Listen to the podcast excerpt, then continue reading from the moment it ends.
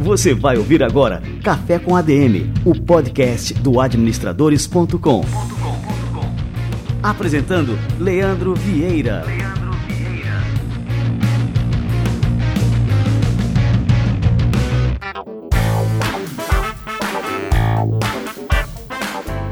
Fala galera, está começando mais um Café com ADM, a sua dose de cafeína nos negócios. E este é o nosso episódio número 210. E no episódio de hoje nós vamos conversar sobre a retomada dos negócios no setor de shopping centers. E a gente vai receber aqui a Gine Nogueira, que é diretora comercial da BR Malls, uma companhia focada no setor de shopping centers e que possui mais de 30 empreendimentos nas cinco regiões do Brasil. Daqui a pouquinho, Gine Nogueira chega por aqui.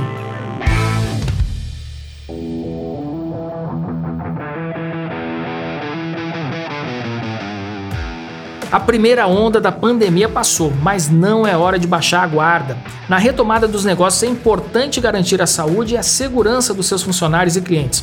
Para ajudar sua organização a enfrentar este momento, a Pardini disponibiliza totalmente de graça o serviço Para Você Corporate, plataforma que ajuda no monitoramento da saúde dos colaboradores. Funciona assim: você se cadastra no link que eu vou deixar aqui na descrição e depois cadastra o CPF dos seus funcionários no dashboard que aparece no navegador. Em seguida, os colaboradores baixam o app Hermes Pardini em seus celulares e respondem diariamente a perguntas sobre como estão se sentindo, se tiveram contato com pessoas infectadas e se tem algum sintoma. Em seguida, o empregado recebe um relatório com informações do seu estado de saúde em relação à Covid-19 e a empresa consegue monitorar em tempo real os indicadores de saúde. A Hermes Pardini é um dos principais laboratórios do país e é referência no enfrentamento ao novo coronavírus no Brasil. Acesse o site gestãosaudepardini.com.br, sem os acentos, gestãosaudepardini.com.br e faça o seu cadastro. Eu vou deixar o link aqui na descrição do programa.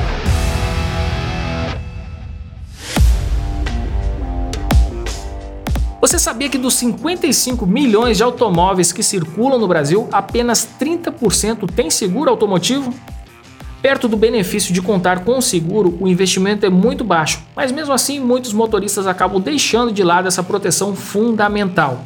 Se você quer proteger seu carro, mas não consegue encontrar um seguro que se ajuste às suas necessidades, eu recomendo que você procure o Porto Seguro Alto. Ah, Leandro, mas contratar um seguro custa caro. Se você pensa assim, é porque ainda não conhece as condições que o Porto Seguro Alto oferece.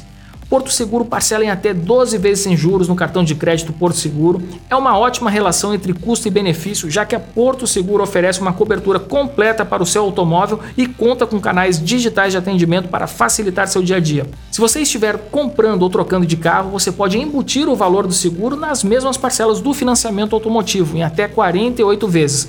Assim você nem percebe, mas já conta com uma das soluções mais completas do mercado em seguro automotivo. Você pode solicitar diversos serviços para seu carro ou sua casa pelo WhatsApp, app Porto Seguro Auto ou portal do cliente no site. Acesse portoseguro.com.br/auto ou fale com seu corretor para conferir as condições. E o link está na descrição do nosso programa.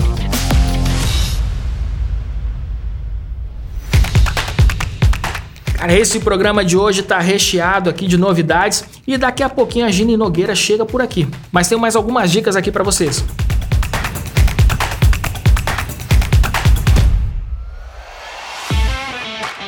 Alguns dias eu postei um vídeo no nosso canal falando sobre uma segunda graduação, se vale a pena cursar ou não. Hoje eu quero falar sobre a importância da pós-graduação para a sua carreira. A pós tem por objetivo o desenvolvimento de habilidades específicas para a sua carreira. Por isso é importante pesquisar instituições que tenham foco na aplicação do conhecimento. Uma delas é o Instituto Mauá de Tecnologia.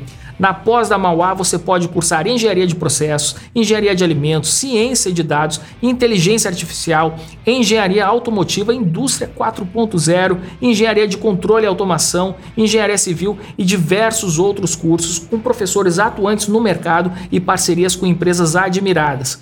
E ainda pode escolher entre especialização, aperfeiçoamento e atualização. São cursos bastante antenados com a realidade das organizações e que podem dar um novo gás na sua carreira.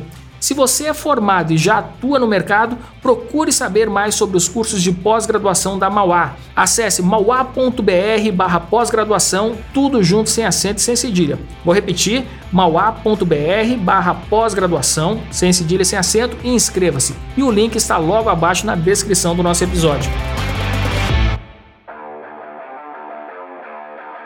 Segurança digital já era fundamental para as organizações desde antes da pandemia. Agora, com o uso crescente dos ambientes digitais para viabilizar tendências como home office e educação à distância, as empresas precisam, mais do que nunca, incorporar a segurança digital às operações. Para isso, nada melhor do que contar com um conjunto integrado de ferramentas. A Oi Soluções conta com um portfólio de segurança para grandes empresas que inclui tecnologias que protegem seu negócio contra ações maliciosas na rede da empresa, preservam a conexão quando há um pico de acessos que caracteriza ataques de negação de serviço e ajudam a gerenciar a política de TI e controle dos dispositivos móveis. Todo esse portfólio roda no Centro de Operações de Segurança da Oi Soluções, que é certificado e autenticado por organizações globais. O melhor é que todas essas soluções já passaram por testes de fogo em grandes eventos, como a Copa do Mundo, as Olimpíadas, o Rock in Rio, a Game XP, as eleições e vários outros. Poucos players do mercado têm essa experiência.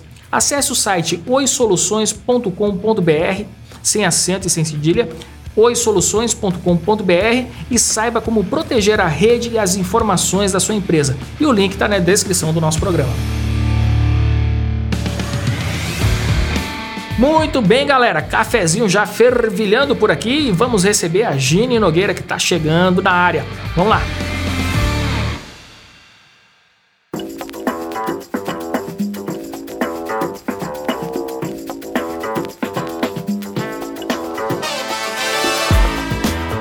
Nogueira tem a carreira dedicada à área comercial. Com passagem pelo setor da indústria, onde trabalhou na multinacional Monsanto, a executiva é formada em letras com pós-graduação em gestão, construiu sólida trajetória no segmento de varejo. Depois de atuar na grife de luxo das Lu, há 13 anos ocupa cargos de liderança na BR Malls. Já comandou as equipes dos shoppings Fashion Mall e Plaza Niterói no Rio de Janeiro e do Vila Lobos em São Paulo. Há três anos é diretora comercial da companhia, que possui 31 empreendimentos nas cinco regiões do país. Dini Nogueira, que honra recebê-la por aqui. Seja muito bem-vinda ao Café com a DM. Olá, Leandro. Honra minha estar aqui. Obrigada pelo convite. Ô, Dini, é, durante essa pandemia, o varejo de shopping centers foi drasticamente prejudicado lá no início, né? É, e o, o setor, você considera que o setor estava preparado para o impacto econômico da pandemia? Olha, eu acho que nenhum setor estava preparado para esse impacto, né? Eu acho que é o tipo de crise que é, nenhum setor, nenhuma empresa estava prevendo que pudesse acontecer. Acho que ninguém previa, né? Uma crise inédita, uma crise humanitária global é, sem precedentes. Por outro lado, eu acho que como a gente já veio é, de crises passadas, também é, nos trouxe grande aprendizado aí para ter ferramentas e soluções para atuar nessa crise e também buscar alternativas e caminhos para ajudar os nossos stakeholders, né, principalmente falando aí do nosso principal cliente, que são os lojistas. Era isso que eu queria te perguntar agora. Como é que ficou a relação com os lojistas nesse período? Né? Quais foram as concessões feitas pelos proprietários de shoppings e quais foram as contrapartidas esperadas dos lojistas? Então, a gente tem uma base hoje é, de 6 mil lojistas né, nos nossos 31 shoppings aí espalhados por todo o Brasil. Então, é, um, é uma relação que já vem é, de bastante tempo, uma relação forte. É, a gente vem aprimorando e lapidando essa relação no decorrer é, desses últimos anos. Né? Então, a gente tem áreas especializadas que atendem é, os maiores clientes, a gente também tem áreas especializadas para atender o nosso pequeno lojista. Eu acho que a gente conseguiu fazer um modelo onde a gente atendeu todas as, é, as áreas que a gente tinha, né? Então, olhando todos os segmentos com as necessidades, as ferramentas e as soluções que cada uma dessas áreas precisavam. É, então, acho que a gente conseguiu colocar um plano em prática de forma muito rápida, né? Segmentando é, as necessidades para cada um desses nossos parceiros. Então, o primeiro foco foi para o varejista pequeno, né? Foi para o varejista local que, que tem mais dificuldade tanto em acesso a conteúdo, tanto em acesso a também linhas de crédito. Então, a gente colocou é, rapidamente de pé uma plataforma de, de ajuda é, para os nossos lojistas que chama Juntos pelo Varejo, onde a gente conseguiu conectar uma série de startups e também parcerias com instituições financeiras como o Banco Santander, o Banco Inter, onde a gente conseguiu oferecer linhas de crédito de mais de 300 milhões em cada uma dessas instituições. É, além disso, a gente conseguiu atuar também na nossa política comercial. Então, desde o início do fechamento, a gente conseguiu passar essa tranquilidade né, para o nosso lojista, trazendo condições comerciais é, conectadas com também a realidade que é, o setor estava é, vivendo naquele momento. Obviamente, essas condições elas foram sendo trabalhadas e reavaliadas no decorrer da crise.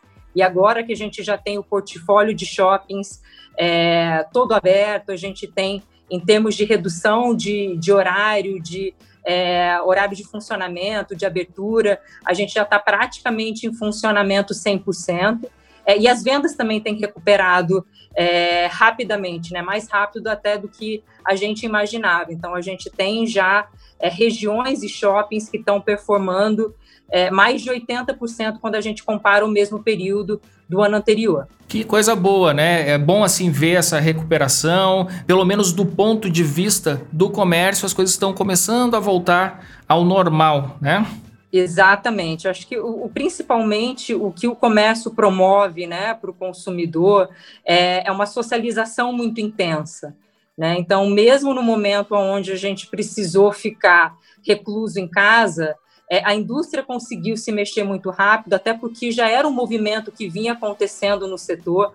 Na BR Malls, especificamente, a gente já vem tratando o assunto de omnicanalidade, de inovação, de digitalização já há mais de dois anos. Então, já eram estratégias que estavam em andamento. O que a crise fez foi acelerar esse movimento, é, não só para as empresas de shopping, como também para o varejista, né? E não só as soluções para o varejista grande, que tem mais capital, tem mais conhecimento para fazer esse movimento acontecer, mas também para o pequeno empreendedor, uma vez que a indústria de shopping, né, ou seja, os players de shopping center também trouxeram soluções para ajudar os varejistas a fazer esse movimento de maneira mais rápida e maneira mais conectada. É, em 2019, então, antes da pandemia, a vacância dos shopping centers era em torno de 5%, né? E hoje em dia está em mais ou menos 9%, embora, né, como você falou, parte das lojas já, já tenham sido totalmente reocupadas. Em quanto tempo o setor deve conseguir voltar aos níveis pré-pandemia? É, vocês apostam em um crescimento consistente da economia nos próximos anos? Olha, esse é, é o ponto assim é, mais sensível, né, para o nosso negócio. Obviamente, o que a gente tenta sempre trazer, quanto mais o shopping tiver ocupado, né, quanto mais opções, quanto mais oferta tiver para o consumidor, mais força e mais valor aquele empreendimento tem. É, esse também foi um grande aprendizado que a gente teve, né, lá da crise de 2015, 2016 que é, é a gente preservar a retenção, ou seja, é melhor a gente valorizar quem já está dentro dos nossos shoppings, né? A gente tentar trazer soluções e caminhos para a gente conseguir manter é, aquele lojista, aquele empreendedor junto com a gente, por uma série de motivos, quer seja pela relação que já foi construída, quer seja pela marca que já tem importância e valor para aquele ativo, né? É, quer seja pelo conhecimento que o consumidor já tem, sabendo que ele vai àquele shopping e ele encontra determinadas marcas. Então, a, a nossa busca foi é, para priorizar a relação e manter é, o nosso, é, toda a nossa estratégia em termos de locação é, no mesmo ritmo que a gente já tinha pré-pandemia. É, quando a gente traz é, isso em números, né, o que eu posso falar da BR Malls especificamente é que é, a gente divulgou no último trimestre um comportamento em termos de vacância é, caindo 0,1 pontos percentuais. Então, esse comparativo é primeiro semestre de 2020 a primeiro semestre de 2019. E isso não mudou muito, tá? É, a gente ainda não tem o resultado fechado desse último trimestre agora, né, do terceiro trimestre de, trimestre de 2020, mas os números não mudam muito, porque de fato a gente conseguiu encontrar um caminho aonde a gente teve uma retenção muito positiva e por outro lado, na vacância que já era uma vacância é, existente, né, uma vacância pequena, é, a gente conseguiu trabalhar também esses pontos com boas oportunidades, boas condições, e tem muitas marcas também querendo fazer negócio, né? Novos empreendedores também buscando soluções, uma vez que a gente teve, tem uma taxa de desemprego maior, então acho que o caminho do varejo é um caminho que faz muito sentido para quem quer investir quando a gente olha o mercado com uma taxa de juros baixa, como a gente tem agora. Então, acho que é um caminho que acabou sendo é, um novo caminho para outros empreendedores, para novos varejistas é, e para quem quer realmente conhecer um novo mercado. É, em termos de números né, de shopping centers, segundo a Abrace, a gente tem 577 shoppings no Brasil em, em atividade e 21 para serem inaugurados até o final do ano. Mas há uma grande é, concentração desses estabelecimentos na região sul e sudeste, né, né, principalmente na região sudeste, que é o centro econômico do país. Ainda existe um mercado para novos shopping centers nas outras regiões ou essas novas aberturas devem se concentrar nesse eixo Rio-São Paulo? Olha, eu acho que existe sim. É, falando da estratégia da BR Malls, né? A gente olha hoje praças é, maiores, né? Com uma densidade demográfica é, mais forte. Então, eu acho que para a nossa estratégia, assim, quando a gente pensa em construção de novos ativos, é, isso deve acontecer muito pontualmente, né?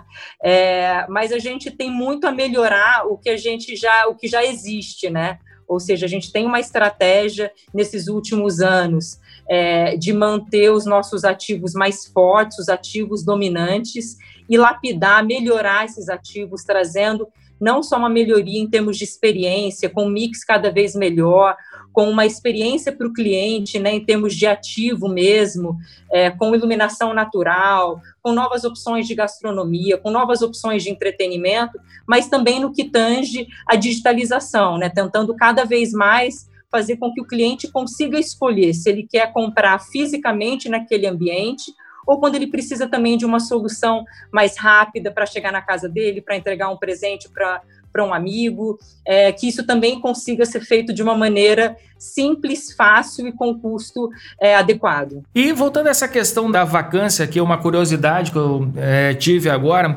é, ela costuma ser bem mais severa nos novos estabelecimentos, né? E em períodos de crise eu sei que chega até 50% ou até mais. Como é que é a sobrevivência de um novo shopping nessas condições, né? Sem conseguir ali alugar os espaços, né? Até que se consolide na, na preferência dos consumidores daquela região. Olha, Leandro, a gente hoje, é, no nosso portfólio, a gente não tem mais essa realidade de shoppings tão novos, tá? O shopping mais novo que a gente tem é o Estação Cuiabá, é, que é um shopping que tem pouco mais de dois anos, ou seja, ainda é um shopping novo. Por outro lado, ele é um shopping que já nasceu muito grande, então ele nasce numa capital, é o maior shopping do estado. A gente trouxe também marcas inéditas no estado do Mato Grosso. Então, acho que isso varia muito é, da praça onde o shopping está alocado, do tipo de produto que é ofertado naquele mercado, né? E quais são as soluções e as inovações que a gente traz para o cliente é, dentro de um novo shopping. É, então, acho que o Estação Cuiabá é um ótimo exemplo assim de como fazer um novo shopping que já nasce é, maturado. Né? Eu acho que a Estação Cuiabá nasceu muito nesse formato. É, a gente trouxe nosso primeiro Taste Lab também, que é um coletivo é, de marcas de gastronomia, né? um coletivo gourmet. É, e a gente vai inaugurar o nosso segundo Taste Lab agora em novembro no Norte Shopping, é a primeira operação no Rio de Janeiro. Né, a gente vai ter 19 operações de gastronomia, a gente fala que é a democratização da alta gastronomia, então a gente vai ter chefes super renomados, como Claude Troagro, a Kátia Barbosa. Eu acho que se o shopping consegue trazer é, modelos que são novos e são atrativos para o cliente, aí não tem tanta diferença em relação a ser um shopping novo ou ser um shopping é, com um pouco mais de idade. Você chegou a comentar né, que agora, com desemprego em alta, a questão do empreendedorismo no, no varejo é uma opção interessante para muita gente. Né? É, para um varejista, para um empreendedor que pensa né, em se aventurar na, no varejo, quais são as diferenças entre abrir uma loja em um shopping e uma loja de rua? Tem uma série de diferenças e eu acho que é, são complementares também, né? É, eu acho que um, uma estratégia ela não inibe a outra. Que o shopping traz de benefício, acho que principalmente são é, dois pontos. Primeiro, é a curadoria, ou seja, o empreendedor do shopping ele é responsável pelo mix que aquele ativo oferece, né? E, e o empreendedor e a comercializadora sempre trazem esse olhar, né? Do que, que falta naquele empreendimento, qual é o mix mais importante para aquele perfil de público, quais são as soluções que a gente pode trazer em termos de gastronomia, de entretenimento, que vão complementar a experiência é, daquele consumidor e também o ponto da segurança, né? Então é um ambiente é, onde a gente tem total controle da segurança, um ambiente com uma temperatura agradável, um ambiente que também traz é, ofertas de é, espaços infantis, espaços de gastronomia, como eu falei. Então, é quase que uma mini cidade ali, onde a gente consegue escolher é, as soluções que vão melhor atender aquele consumidor. E é bom a gente falar também que uma loja de rua, normalmente assim, a pessoa ela vai naquela loja, ela tem que sair de casa com aquele objetivo, ah, eu vou na loja tal. E num shopping você está circulando pelo shopping, então muitas vezes você é, termina comprando uma coisa no shopping que você nem tinha né, ideia que você iria comprar, mas acabou é, despertando o desejo porque viu uma vitrine, né? Enfim, é, é uma experiência completamente diferente, né? Exato. Acho que quando a gente olha o conceito do shopping do passado, né, que era aquele espaço quadrado, fechado, sem iluminação natural, e aonde o objetivo principal era o consumo, é, os diferenciais não eram tão gritantes, né? Mas hoje em dia, com o modelo de shopping que a gente já tem instituído, eu acho que o mercado brasileiro fez e faz isso muito bem, com todas as novidades que a gente sempre traz, o consumidor ele deixou de ter essa, é, essa decisão, esse ponto de partida de decisão para uma determinada loja. Ele sabe que ir ao shopping é um, um, lugar onde ele vai ter uma experiência diferenciada e onde ele tem uma série de soluções que vão tanto resolver aquela necessidade pontual, como também vão, a gente vai conseguir trazer é, outras oportunidades e outras experiências que vão complementar a visita dele. É, Dini, como é que vocês enxergam essa questão da digitalização, né, que foi a grande tendência de consumo é, durante essa, essa pandemia? Você acha que esse comportamento de comprar online, isso acaba ameaçando de alguma maneira uh, o, o, setor de shopping center, né, já que o encanto da, das compras do shopping center está justamente em ser espaços de convivência, como você falou, né, de uma experiência diferente, né, e ter essa questão é, do consumo presencial aliado a uma experiência? Olha, Leandro, eu acho que não. Assim, acho que já foi o tempo onde a gente pensava o físico ou o digital. Hoje a gente sabe que é uma coisa só, né? E a gente quer poder oferecer tanto para o nosso lojista a possibilidade dele conseguir se conectar é, através das nossas plataformas digitais e por isso é, a gente trouxe é, uma série de, de iniciativas novas, né, como o marketplace próprio, onde a gente consegue conectar todas as lojas de um único shopping center numa mesma plataforma através de um aplicativo que a gente oferece para o nosso cliente, né? E além desse cliente conseguir fazer é, todas as compras numa única plataforma, ele consegue também receber essas compras é, sem mal ou sem day, né, através também de uma outra parceria e sociedade que a gente tem com o Delivery Center, e também a gente consegue conectar esse cliente com a nossa é, plataforma de fidelidade, né? Ou seja, o cliente automaticamente está recebendo uma série de benefícios por estar consumindo é, nessa nossa plataforma online. Então, eu acho que a gente cada vez mais entende que é, a parceria, tanto do físico como digital, ela é natural e deixou de ser uma concorrência, né? Ela é muito mais uma, uma solução única que a gente quer oferecer com cada vez mais facilidade e, e opções, né, é, tanto para o nosso cliente quanto para o nosso lojista. E como é que vocês enxergam né, essas mudanças na dinâmica dos negócios, essa migração para o online, essa concretização do omnichannel, por exemplo? Isso aí vem mais, vem com mais pressão de qual frente? Dos próprios shoppings, né, como você falou, que vocês já, já estão com uma série de iniciativas, né, de marketplace e tudo mais, ou das lojas, né, que alugam os espaços dos shoppings, que muitas vezes elas pertencem a franquias, a redes nacionais, enfim, que aí também também tem uma outra estratégia digital própria, né? A nossa iniciativa se deu muito mais olhando o comportamento e hábitos do consumidor, né? A gente estuda muito é, não os comportamentos só atuais, mas também os futuros, né? A gente tem uma série de parcerias com, com consultorias globais e a gente está frequentemente estudando é, esses movimentos. E acho que essa iniciativa ela veio justamente por uma necessidade do próprio consumidor. É, e isso acaba sendo inerente, né, tanto à indústria de shoppings como ao próprio lojista. É, o cliente é, é, quem dita o que a gente vai fazer. E se essa é uma necessidade do cliente, a nossa obrigação é trazer essa solução e trazer a melhor solução possível. Ô Dini, pra gente terminar, como é que vocês enxergam aquele movimento né, que é, nos, nos, Estados Unidos eles estão enfrentando até agora, que a imprensa até por lá chama de apocalipse do varejo, com vários shops, mega stores é, de marcas consagradas fechando as portas. É, vocês acham que esse cenário é possível de acontecer também aqui no Brasil? Ou vocês acreditam que aqui tem outras particularidades né, de consumo, comportamento e, enfim, que isso não, não vai chegar a afetar né, a, a, o mercado de shopping centers aqui no Brasil? O contexto e a indústria de shopping centers no Brasil é muito diferente dos Estados Unidos, né? É, principalmente por, por, dois motivos, né? Primeiro, é, os nossos shoppings estão localizados nos, nas melhores, nos melhores pontos é, dos centros urbanos, né? Quando nos Estados Unidos os shoppings sempre ficam fora das cidades, nos subúrbios, né? E a gente tem uma oferta é, por habitante infinitamente menor do que o mercado americano. Né? Então, acho que a gente ainda tem é, muita demanda aqui no Brasil e não só por isso, né? Você vê a, a própria é, Abrace divulgando que a gente tem mais de 20 shoppings para serem abertos aqui no mercado brasileiro, porque a gente ainda tem muito mercado é, para crescer essa indústria, para fortalecer essa indústria.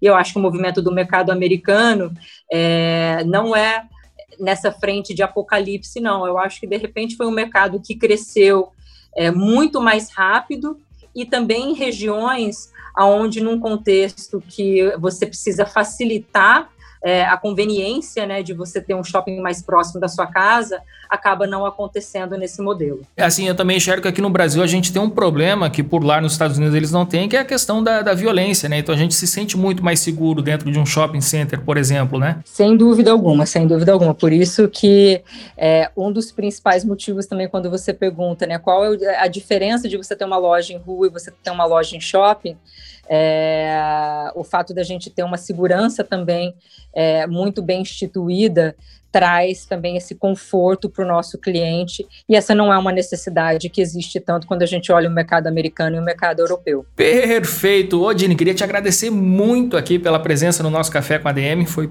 super esclarecedora, um setor assim que eu estava também é, muito preocupado, porque eu gosto muito né, de passear em shopping, enfim, isso aí faz parte né, do, dos nossos hábitos de lazer e conversar com você deu uma turbinada no nosso otimismo com relação à nossa recuperação.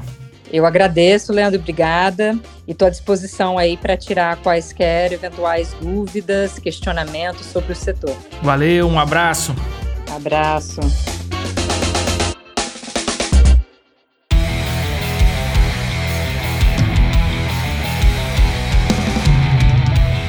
Maravilha, um bate-papo de alto nível aqui com a Gine Nogueira, uma aula sobre o setor de shopping centers no Brasil. Curti demais e curti demais saber que esse setor está voltando agora com força total. Um setor que é indispensável para a nossa economia e também para o lazer de todos os cidadãos brasileiros. Show de bola, galera! Este foi o nosso Café com a DM de número 210. A gente não para por aqui e na semana que vem a gente volta com mais cafeína para você. Beleza? Então, Então até a próxima semana em mais um episódio do Café com a DM, a sua dose de cafeína nos negócios. Até lá!